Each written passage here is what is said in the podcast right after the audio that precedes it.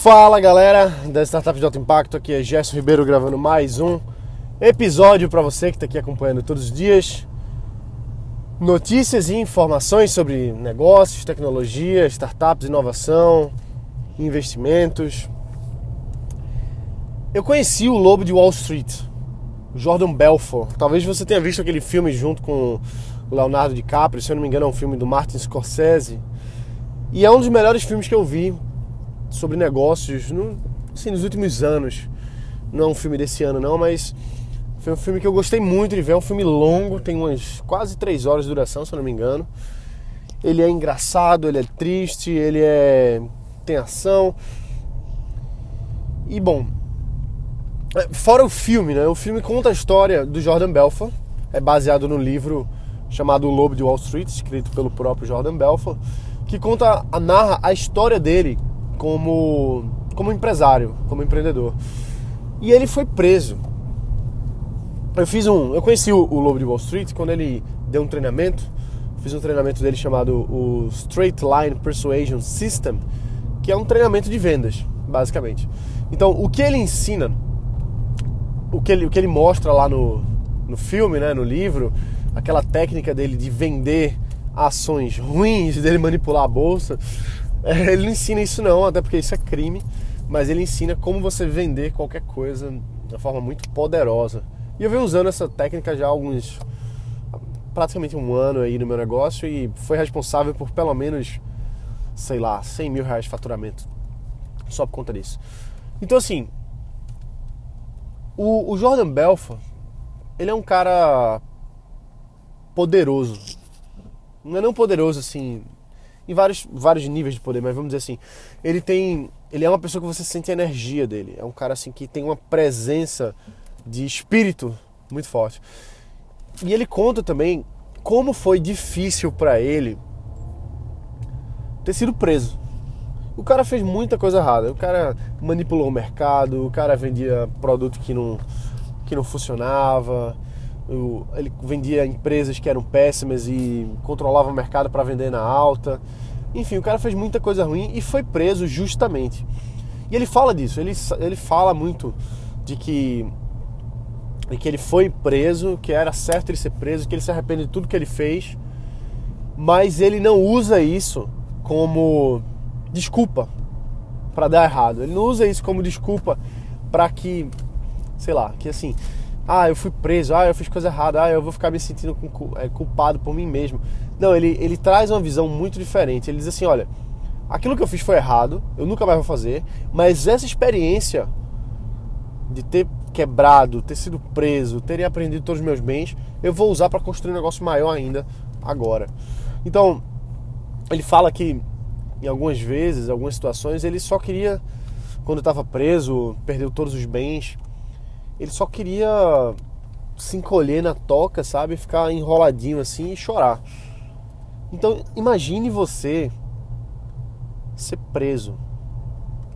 Imagine você perder todos os seus bens. E eu não estou analisando o ponto de vista de ser justo ou errado, porque é justo mesmo. O cara fez coisa errada, tem que ser preso mesmo, tá certo. Mas imagine a situação de você perder tudo que você tem. Imagine a situação de você caramba, eu não. Assim, é, é muito forte o negócio desse. A gente talvez nem imagine isso. Pelo menos eu não imagino sendo preso porque eu não, não, não é muito. Não é minha praia, não. Fazer coisas aí ilegais. Agora imagina se isso acontecesse. Então, o que, que eu quero comparar aqui? O cara foi preso, o cara perdeu tudo, o cara usou a energia que ele tinha, a visão que ele tinha de imaginar os filhos dele crescendo sem um pai, ele usou essa energia para construir um negócio muito maior depois que ele saiu da prisão, corrigir todos os erros, pagar o que ele devia às pessoas. Então, assim, eu, eu comparo essa situação com a minha situação quando eu, desafio, quando eu tenho algum desafio, quando eu tenho alguma coisa que eu quero superar.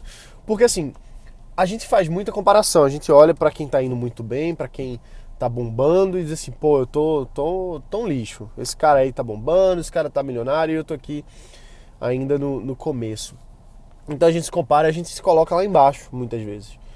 Agora, por outro lado, se a gente se comparar com quem passou ou passa por situações muito piores, a gente vê que a nossa dor, a nossa situação atual, ela é resolvível. Então, por exemplo, você você talvez esteja enfrentando desafios com a crise. Muita coisa agora acontecendo, mudou o governo, crise política econômica.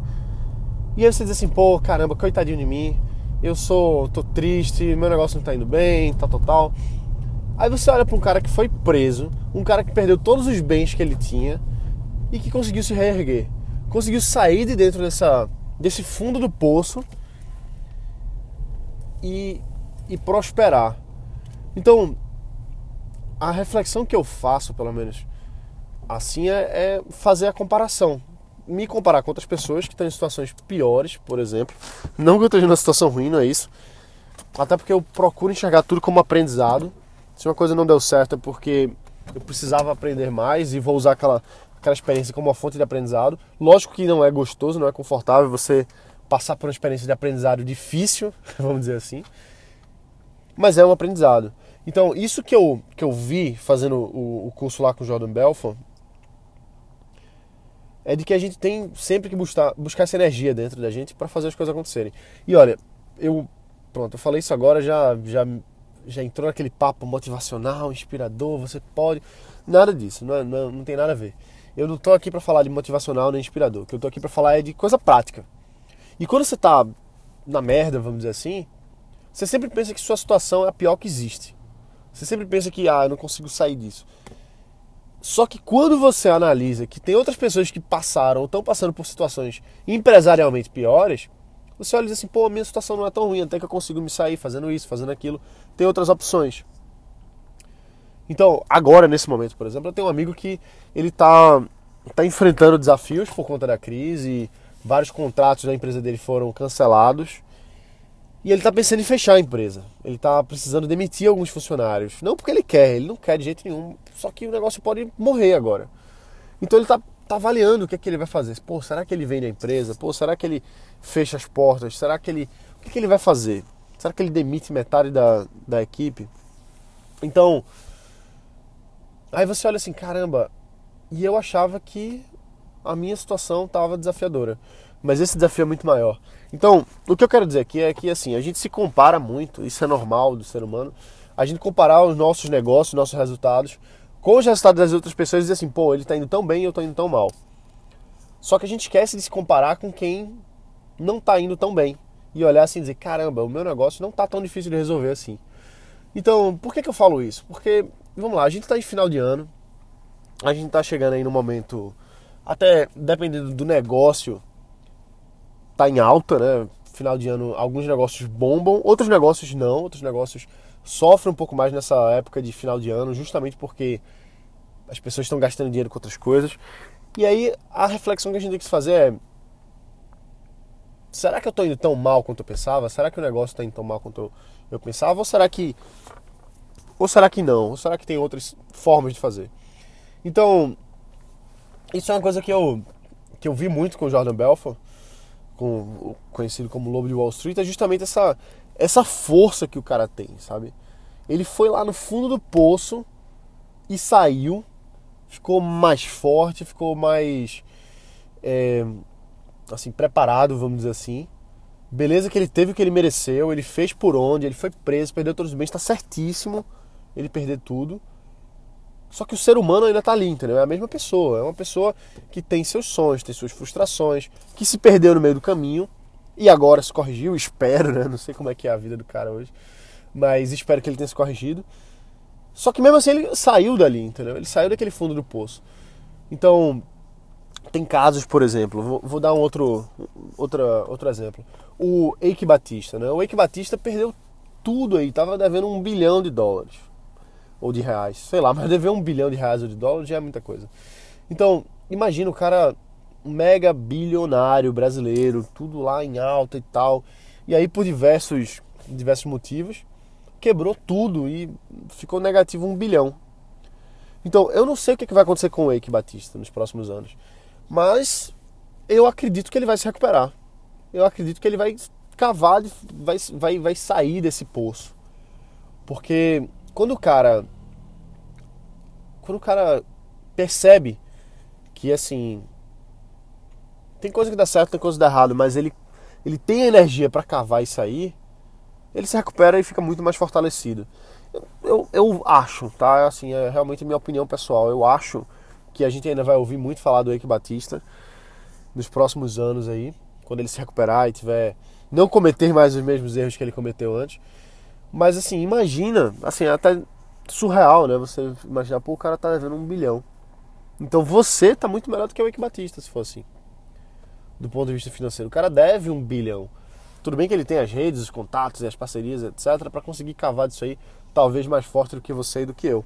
Afinal, se o cara conseguiu cavar negativo um bilhão, é muito mais fácil dele sair disso do que se ele tivesse negativo um milhão, por exemplo.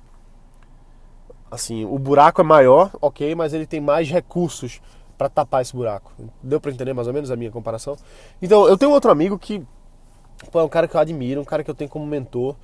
E ele conta a história dele de que ele estava negativo 3 milhões. 3 milhões. Então, pô, imagina um cara que é amigo meu, um cara que assim, é de carne e osso igual a mim. O cara tava negativo 3 milhões, se recuperou, hoje tá aí bem pra caramba, vive viajando o mundo.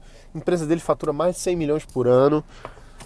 E então assim, pô, mas o cara saiu dali, entendeu? O cara cavou e se fortaleceu e hoje ele não vai cometer os mesmos erros que antes.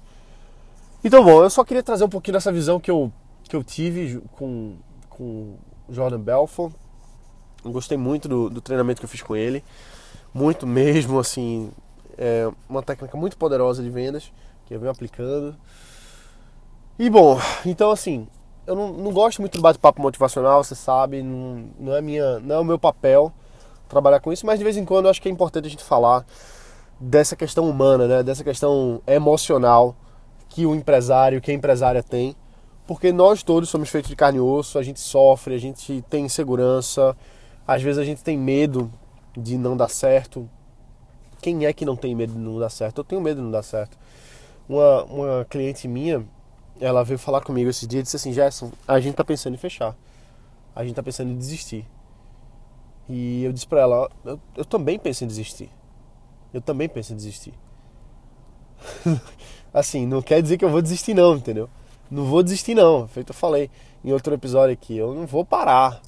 Esse é meu negócio, eu sei que vai dar certo. Só que todo mundo tem seus dias bons e seus dias ruins. É, seria muita hipocrisia dizer que você vive num estado pleno de, de certeza absoluta 365 dias por ano. Eu acho que isso é, é impraticável, assim, não sei se todo mundo tem essa visão de ah, eu não, assim, tem uma fé completamente inabalável no negócio. Eu não sei se todo mundo tem, mas às vezes passa pela minha cabeça assim, caramba, será que é esse negócio mesmo? Só que aí eu recupero no outro dia e, e tô bem, digo assim, não, agora vai, vamos nessa, bota pra frente. Talvez eu, eu e você, a gente chegue num nível um dia de, de ter esse, essa, essa mente zen, mestre Jedi do poder, de certeza absoluta que o negócio vai sempre prosperar. Só que em outros momentos a gente sofre também, em outros momentos a gente pensa em desistir, em outros momentos a gente acha que não vai dar certo, tem inseguranças. Então acho que dia a dia, acho não, tenho certeza que dia a dia a gente tem que ir melhorando 1% e trazendo mais essa certeza, minimizando essa insegurança com trabalho, não tem outra coisa a fazer, não tem, não tem curso que vai, vai fazer com que você dê certo, entendeu? Assim, não tem. Não é uma coisa, é, é, a sua mente. Lógico que você lê um livro, o livro mexe com você e altera a sua forma de pensar. Você faz um treinamento, aquele treinamento lhe dá um direcionamento. Só que assim, sempre volta ao fato de que você trabalhando, você construindo seu negócio, você lançando sua startup, é isso que faz o diferencial. A gente não pode viver de teoria, a gente não pode viver de curso, porque vou, vou voltar para o curso do Jordan Belfort. Eu fiz esse treinamento com ele e de que, que adianta esse treinamento de Jordan Belfort se eu não tivesse colocado em prática? Não adiantaria de nada. Se eu não tivesse simplesmente aplicado, ia ser mais uma informação na minha mente, mas de que adianta, né? De que adianta você saber todas as coisas se você não coloca em prática. Então é isso aí, galera. A gente fica por aqui. Amanhã tem mais. Bota para quebrar. Lembrando que estamos aqui no desafio dos 100 reviews do podcast Startup J Impact, então deixa um review, faz toda a diferença. Se você já deixou, divulga para um amigo, para uma amiga que pode também estar tá aprendendo com isso aqui. Beleza? A gente está com a meta de chegar em 100 reviews, estamos com 73 E até o dia 17 de fevereiro de 2017, temos que bater os 100, porque essa foi a nossa meta smart estabelecida aí alguns dias atrás. Beleza? Vamos lá. Bota para quebrar, a gente se vê amanhã. Valeu!